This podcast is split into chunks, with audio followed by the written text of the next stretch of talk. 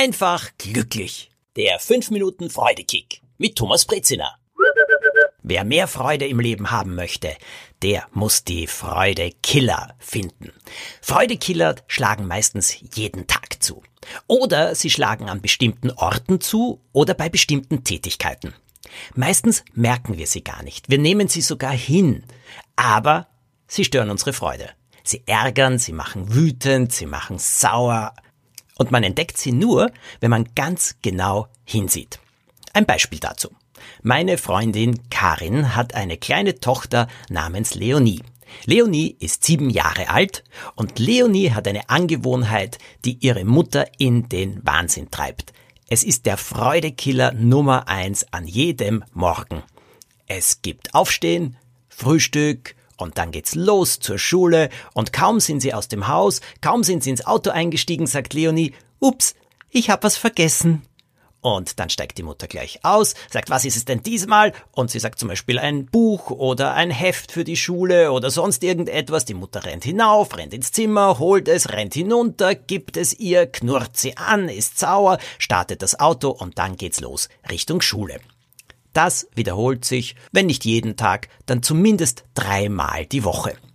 Und meine Freundin Karin wurde immer mehr sauer und noch mehr sauer und noch mehr sauer, bis eines Tages ihre eigene Mutter, also die Großmutter, auf Leonie aufgepasst hat. Die Eltern waren übers Wochenende weg und dann auch noch Montag, Dienstag. Die Großmutter hat sich um Leonie gekümmert und als Karin nach Hause kam, hat die Großmutter gesagt, also die Leonie, die hat schon wirklich viel von dir.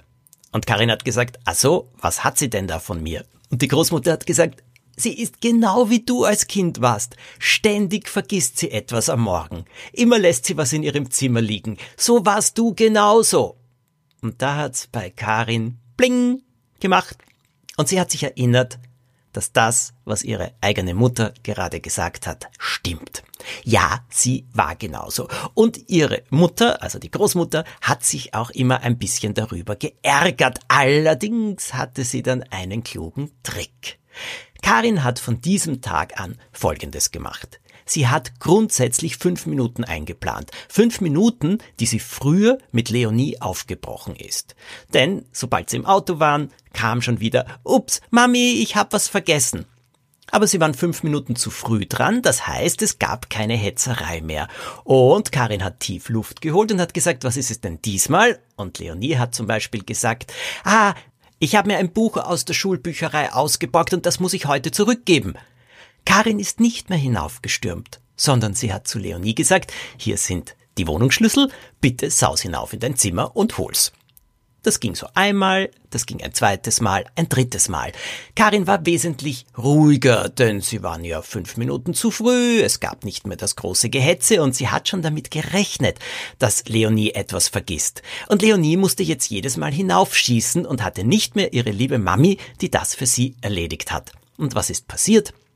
Ungefähr einen Monat später, vielleicht waren es auch eineinhalb, hat Leonie nichts mehr vergessen. Ganz im Gegenteil, jeden Abend hat sie gesagt, ich schau gleich, dass ich wirklich alles eingepackt habe. Freudekiller erlegt und erledigt für alle Zeiten. Dieses genaue Hinsehen, das lohnt sich und es bringt wirklich mehr Freude. Und für diese Woche möchte ich euch Folgendes vorschlagen als Freudekick. Schaut euch doch jeden Tag einmal genauer an. Was sind Freudekiller? Am besten aufschreiben, man vergisst sie nämlich oft, sobald man sich wieder beruhigt hat.